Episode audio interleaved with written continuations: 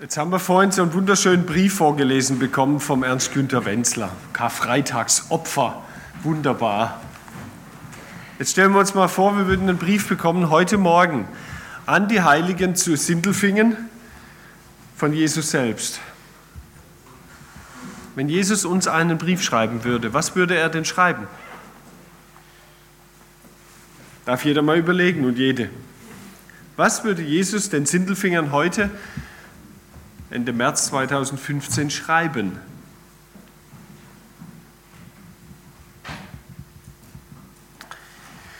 Dem Engel der Gemeinde in Ephesus schreibe, das sagt, der da hält die sieben Sterne in seiner Rechten, der da wandelt mitten unter den sieben goldenen Leuchtern. Die sieben Sterne und die sieben goldenen Leuchter, das wurde im ersten Kapitel der Offenbarung schon erklärt. Das heißt nichts anderes wie der Engel der Gemeinde und die Gemeinden selbst. Um die geht es dabei ich bin der mitten unter euch ist. Das ist schön, dass Sonnhild hier in Leitungskreis gewählt wurde und dass es überhaupt einen Leitungskreis gibt, aber der Kopf der Gemeinde hier ist Jesus und nicht irgendjemand im Leitungskreis. Ist gut zu wissen, oder? Das entlastet doch auch tierisch. Und deshalb ist es gut, wenn wir auf ihn hören. Deshalb heute einen zumindest kurzen Einblick oder Überblick über die sieben Sendschreiben und ich möchte vor allem anhand dem ersten Sendschreiben an die Gemeinde in Ephesus etwas sagen, was vielleicht Jesus uns heute sagen würde. Es gab sieben Orte, da hat man archäologisch sehr schön ausgegraben, die miteinander verbunden waren mit so einer Art Ringstraße. Gibt es ein sehr schönes ähm, Merkwort für alle, die Bibelkunde ein bisschen so sich einprägen wollen. Die Orte miteinander heißen Espetü Saphila. Kann man sich gut merken, oder? Ephesus, Myrna, Pergamon, Thyatira, Laodicea und so weiter. Also Espetü Saphila. Das sind die Abkürzungen. So, so nachsprechen? Nein. Diese sieben Orte hatten einen Hauptort. Man könnte sagen, das wäre wie wenn tatsächlich so bei uns im Bezirk heute als SV-Bezirk so diese sieben Orte miteinander verbunden wären und der Hauptort ist eben damals gewesen Ephesus. Das wäre heute Böblingen, so Kreisstadt. Ephesus hat nur ein paar Einwohner mehr gehabt. Das waren etwa 200.000 Menschen, die damals in dieser Stadt gelebt haben. Und wir sehen sehr schön auch an dieser Geschichte, an diesen Sendschreiben aus dem Jahr 90, 95 nach, nach Christus, dass die Idee, wie Paulus missioniert hat, funktionierte. Paulus ging niemals nach Sindelfingen oder nach Dagersheim oder nach Döffingen. Paulus ging nur nach Böblingen. Er ging in der Region immer nur in die zentrale, entscheidende Stadt, da wo letztlich alle Menschen von Amts wegen und für alle möglichen Erledigungen immer hingehen müssen. Er ging nicht in die Dörfer drumherum oder in die Städte drumherum, sondern nur in diese zentrale, für die Region entscheidende Stadt. Weil er davon ausging, wenn ich dort eine Gemeinde gründe, werden Menschen ständig also aufs Finanzamt müssen oder sonst wie nach Ephesus kommen und dann werden die darumliegenden Orte und Städte auch erreicht. Und das sehen wir wunderschön in der Offenbarung, dass das funktioniert hat. Dass in allen Orten oder Städten um Ephesus herum eine Gemeinde existierte. Das so nebenbei. Also es gibt sieben Orte tatsächlich, in denen es Gemeinde gibt. Und für manche verwirrend fangen diese Sendschreiben immer an mit dem Engel der Gemeinde schreibe. Was ist denn dieser Engel? Da gibt es tatsächlich an die 100 verschiedene Lösungsvorschläge. Ich sage mal, die wichtigsten drei sind, ist eine Einzelperson, ist es sowas wie ein Schutzengel, den jede Gemeinde hat, oder sind es einfach Symbolfiguren, die für die Gemeinde selbst stehen? Gegen die Einzelperson spricht schlicht und ergreifend, dass der Rest von den Sendschreiben immer in wir oder euch Form geschrieben wird, im Plural. Wenn also an eine Einzelperson geschrieben wird und dann im Plural, so ein Pluralis Majestatis, das gibt es da, glaube ich, selten und würde nicht sehr passen.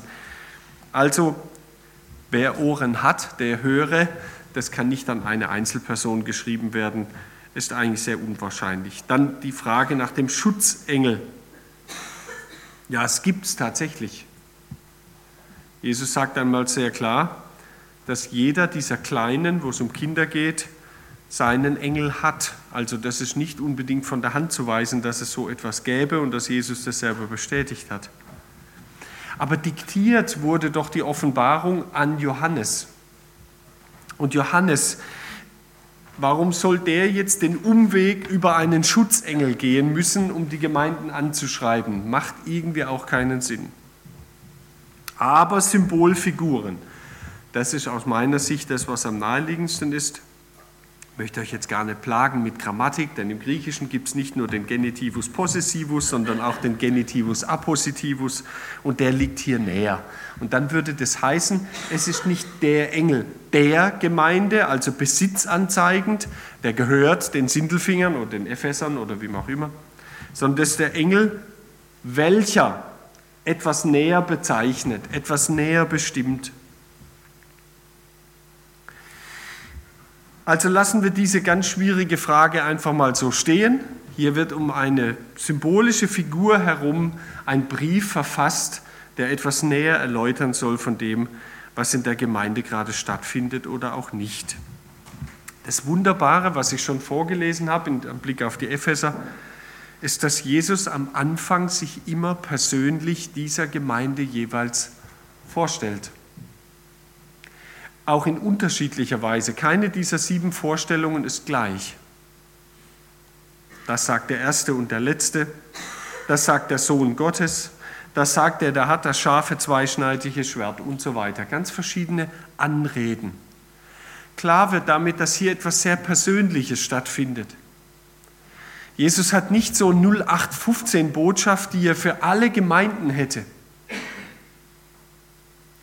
Ich sage es mal anders, wir können auch heute nicht jeder Gemeinde die gleiche Predigt halten, weil jede Gemeinde eine eigene Situation hat und auch einen eigenen Stil und eine eigene Art ihrer Beziehung, die sie zu Jesus lebt. Das ist etwas ganz Eigenes, Persönliches und deshalb stellt sich Jesus auch so sehr eigen und persönlich vor. Das sagt der, der hält die sieben Sterne in seiner rechten Hand. Ich habe die Gemeinden in der Hand.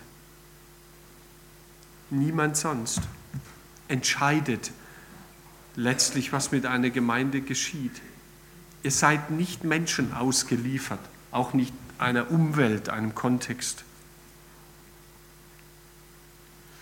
Jesus stellt sich vor, wie würde er sich uns vorstellen? Mit welchem Titel? Und dann geht es weiter in diesen Schreiben, dass jede Gemeinde eigentlich etwas zu hören bekommt, das so nach einem bestimmten Schema abläuft. Das ist so eine Art, hm, man könnte sagen, so eine Kurzinspektion, die Jesus gemacht hat. Und nun, nun kommt so nach seiner Visitation sein kurzer Visitationsbericht. Und deshalb werden die Gemeinden gelobt, sie werden getadelt und sie bekommen eine Verheißung ich kenne deine Werke. Mann, was du alles tust. Wie viele Kinder- und Jungschargruppen es bei euch gibt und Hauskreise und Musikteams und Kreativteams und, und, und. Ich weiß, was du alles tust. Ich weiß, wie viele Mitarbeiter hier eigentlich stehen müssten. Wenn wir mal alle hinstellen, sitzt da unten ja eigentlich niemand mehr. Ich weiß, wie viel du tust und deine Mühe und deine Geduld, du bist schon echt lange dabei. Sindelfinger Gemeinschaft, die ist schon lange dabei. Und weißt, dass du die Bösen nicht ertragen kannst. Du machst dir auch Gedanken über die Lebensführung von Menschen und lässt es nicht einfach laufen. An entscheidender Stelle korrigiert ihr euch gegenseitig. Du hast sie geprüft, die da sagen, sie seien Apostel und sind es nicht. Und hast sie als Lügner befunden. Und hast Geduld und hast um meines Namens willen die Last getragen und bist nicht müde geworden. Wow, das ist mein Lob. Durchweg Lob, ausführlich, breit und klar. Jesus nimmt wahr, was wir Gutes tun was wir entsprechend seinem Willen leben und umsetzen, das geht an ihm nicht vorbei. Ich muss sagen, bei den anderen Gemeinden, es gibt tatsächlich eine Gemeinde, die überhaupt nicht gelobt wird. Das ist die letzte, Laodicea. Da gibt es kein Lob. Sie in Selbstzufriedenheit letztlich verloren und ist sich selbst genug. Lau kann man sich gut merken. Laodicea, lau geworden. Ich kenne deine Werke, dass du weder kalt noch warm bist, heißt es dort. Sie ist lauwarm. Wegschütten oder nochmal aufwärmen. Aber so lau kann es niemand genießen. Ist einfach eklig. Kennt ihr so Essen? Wenn es so lauwarm kommt? Habt ihr dann Courage genug zu sagen, bitte können Sie das nochmal warm machen? Das sagt Jesus. Ach, dass du heiß oder kalt wärst. Aber so muss ich dich ausspucken. Das ist eklig. Sehr deutliche, drastische Worte. Ach ja, und es gibt auch tatsächlich zwei Gemeinden, die überhaupt nicht getadelt werden. Das ist Smyrna und Philadelphia. Boah, was sind das für Gemeinden, die überhaupt nicht getadelt werden? So eine Gemeinde wollen wir sein. Bestimmt nicht. Du hast eine kleine Kraft, Du kannst nicht viel, du stellst auch nichts dar, deine Räume sind, naja, mehr als renovierungsbedürftig. Dein Musikteam, vergiss es. Mit Reißnägeln auf Glasplatten rumscherren ist ja noch musikalischer wie das, was ihr da darbietet. Diese Gemeinde stellt nichts dar. Und die andere, was ist mit der? Die wird verfolgt so elend verfolgt, dass die Ersten ums Leben kommen. Wollen wir so eine Gemeinde sein? So eine 08 Nichts, wo jeder sagt, ach, das soll Gemeinde sein? Oder auf der anderen Seite, die bitter verfolgt wird? Die werden nicht getadelt, nur mal nebenbei. Und dann kommt aber der Tadel, dann kommt der Aufruf nicht, boah, was ihr, oh, ich habe euch beobachtet, ja, ja. Sondern Jesus lädt immer damit ein, umzukehren. Buße zu tun, heißt dieses Wort hier. Was ist denn Buße tun? Hat jemand mal so schön formuliert. Buße tun heißt die Fenster öffnen, weil die Sonne scheint. Nicht damit die Sonne scheint, nicht um Gott zu bewegen, uns freundlich gesonnen zu sein. Nein, das ist er schon. Wenn Jesus aufruft, dass wir umkehren dürfen von dem, was wir da tun bisher und was nicht gut ist, dann nicht damit er am Ende mit uns zufrieden wäre, sondern weil seine helle Sonne freundlich uns jetzt schon entgegenscheint. Macht doch die Fenster auf. Lasst euch wieder von mir erwärmen. Und am Ende steht immer eine Verheißung, wer Ohren hat, der höre, was der Geist den Gemeinden sagt. Wer überwindet, dem will ich zu essen geben vom Baum des Lebens, der im Paradies Gottes ist. Das soll die Luft der Ewigkeit einziehen, das soll euch bestimmen und prägen, das soll mit euch gehen, das soll euch letztlich in euren Gedanken füllen und euer Herz auch erfüllen.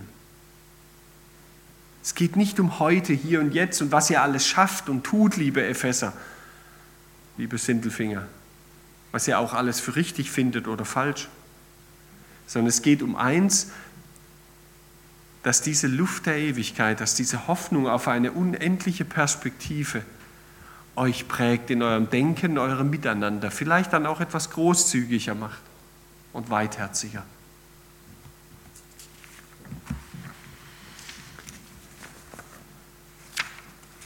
Was war denn mit den Ephesern? Führen wir uns das nochmal vor Augen, damit uns das klar ist. Dieses Stadion, das wir da unten sehen, dieses Theater, war da schon mal jemand in Ephesus? Wie viel Platz hat es da? Sitzplätze? Wie viel? Roland, nimm mal zwölf. Das Ding hat tatsächlich 25.000 Sitzplätze. Und ist ja nur halbrund. Jetzt stellen wir uns mal vor, die hätten wirklich Fußballstadion ähnlich das zugebaut. Am Ende dann wären es 50.000 gewesen. Und wenn da einer unten steht und nur eine kleine Münze fallen lässt, dann hört man das wunderbar auf jedem dieser Plätze, ohne akustische Anlage, ohne Technikteam. Ihr seid wunderbar, aber euch hätte man nicht gebraucht.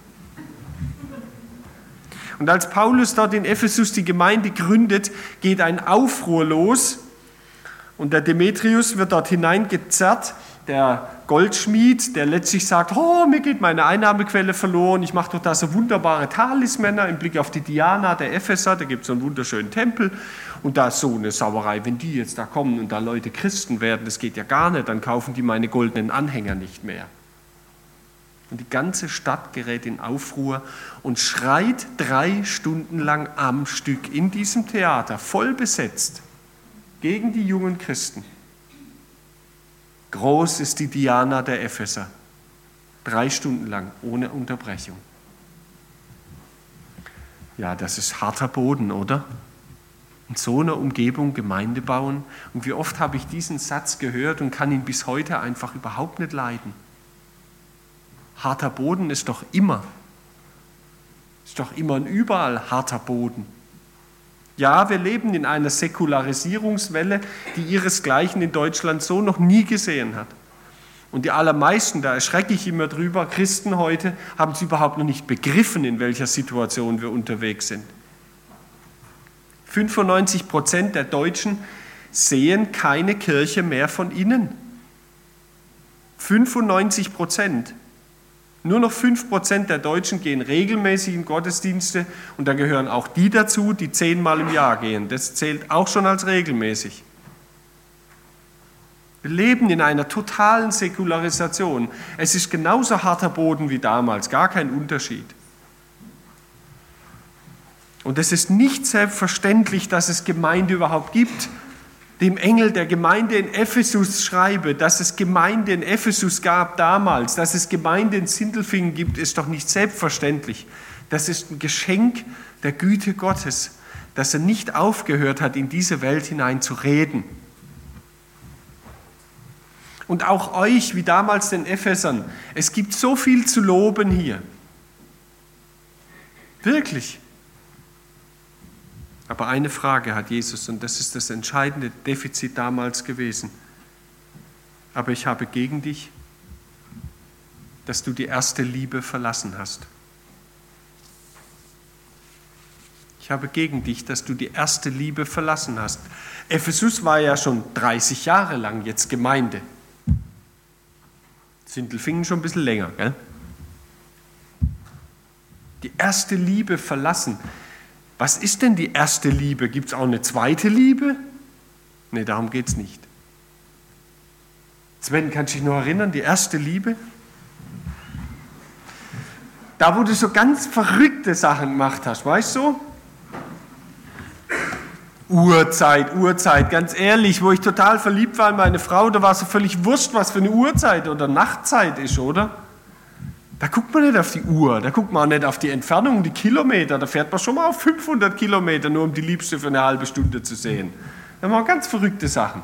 Und wenn man keine Blumen hat, dann organisiert man die irgendwie. Mehr sage ich jetzt nicht. Ich habe total verrückte Sachen gemacht. Da überlegt man doch gar nicht lange. Da plant man auch nicht, da macht man es, weil man, ja, weil man verliebt ist.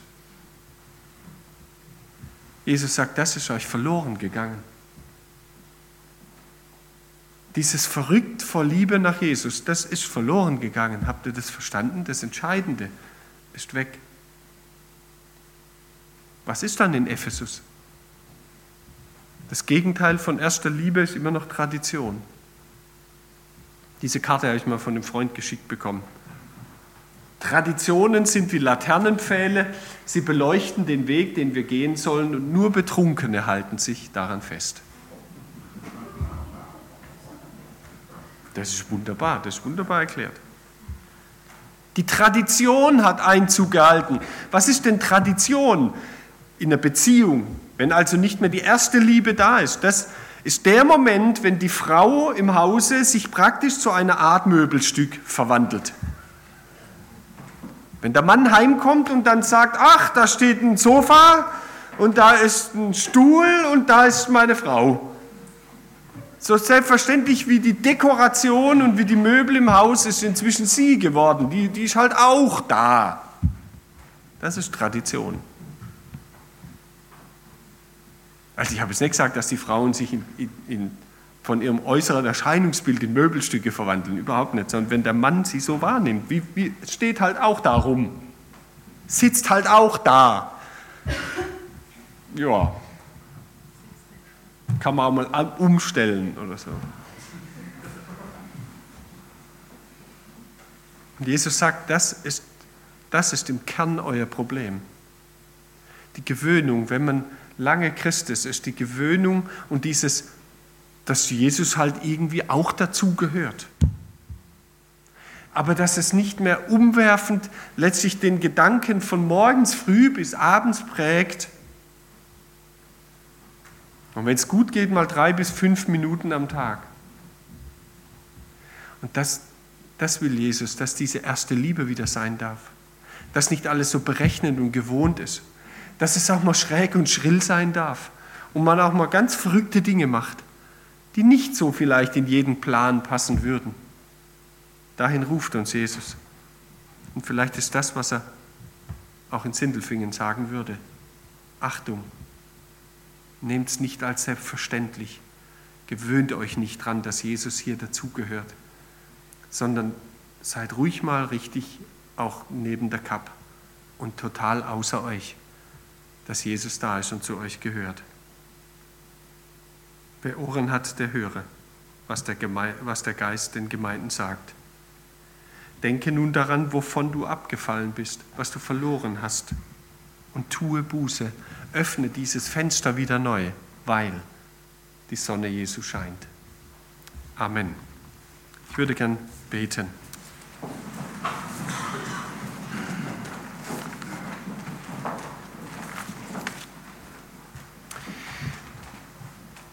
Lieber Jesus, wo uns diese ursprüngliche Liebe verloren gegangen ist. Da geht es nicht nur um Gefühle, wo dieses ursprüngliche Verrücktsein nach dir, dieses von dir begeistert sein und außer sich sein über das, was du bist und sein kannst für ein Leben und diese Welt, das schenkst du uns zurück. Hilf uns, unnötige Traditionen, die wir vielleicht umklammern und festhalten, die uns hindern, mit dir unterwegs zu sein, wirklich loslassen, damit wir dir auf der Spur sind und bleiben. Danke, dass du bis heute nicht aufhörst, deine Gemeinden anzusprechen, herauszufordern, aber auch zu ermutigen. Du bist der, der uns in Händen hält. Amen.